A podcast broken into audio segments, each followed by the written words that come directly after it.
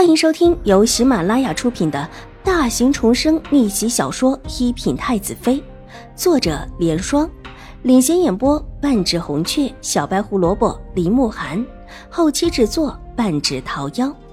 喜欢宫斗宅斗的你千万不要错过哟，赶紧订阅吧！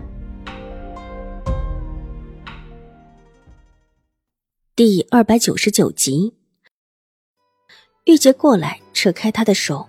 把她紧紧捂在袖子中的一只簪子连着帕子一起扯出来，很漂亮的一只簪子，就是那天秦婉如看到董秀儿头上戴着的那一只。那样的簪子不是董秀儿这个时候戴得起的，也不应当现在在董秀儿的身上。居然偷东西！小姐您看这簪子。玉姐把簪子递给秦婉如，一边厉声道：“敢偷府里的东西，是要被杖责之后赶出府去的。”二小姐，二小姐，这不是奴婢偷的，是秀儿姐姐托我给董大娘的，并不是奴婢偷的。小丫鬟一听要被杖责之后赶出府，一时间吓得脸都白了，双手乱摇，急得眼泪都下来了。这簪子是董秀儿的，秦婉如的目光落在簪子上面，是，是秀儿姐姐的，秀儿姐姐就是让奴婢去放在董大娘那里。放在这里，他不放心。秀儿姐姐说，这种事说出来也不好听，又怕二小姐见外，就让奴婢偷偷出去交给董大娘。秀儿说了董大娘在哪吗？秦婉如缓缓的问道，隐去眼中的一丝寒芒。只是一只簪子的事情吗？原本这只簪子来的莫名其妙，最有可能是从清雪出来的。现在觉得这事儿恐怕没那么简单。放在自己身边不安全，要送到董大娘处。董秀儿这是丢了多少东西，才会生出这种不安全感？自打玉嬷嬷把院子管理的井井有条，还从来没有听说过谁的东西丢了。怎么到董秀儿这，却担心要把簪子送到府外的董大娘处？董大娘在整理铺子的事情，秀儿姐姐都跟奴婢说了，奴婢知道到哪里去找董大娘的。小丫鬟连声道，生怕说的慢了，秦婉如会不相信她。这上面为什么会有一个字？秦婉如扬了扬眉，目光灼灼的落在小丫鬟的身上。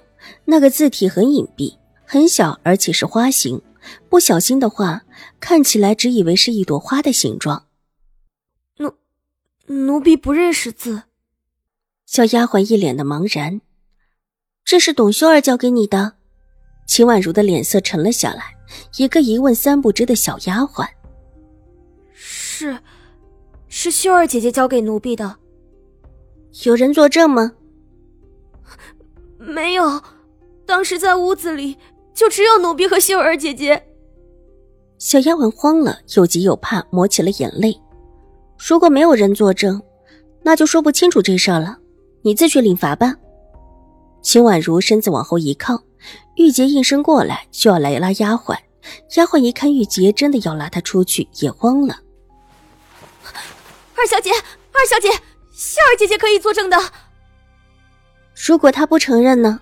秦婉如微微一笑，笑中透着几分冷意。这种事情谁摊上谁倒霉。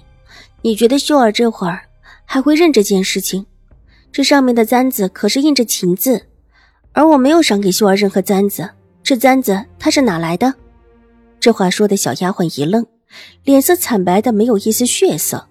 如果真的顺着这思路想，就是说这簪子来路不正。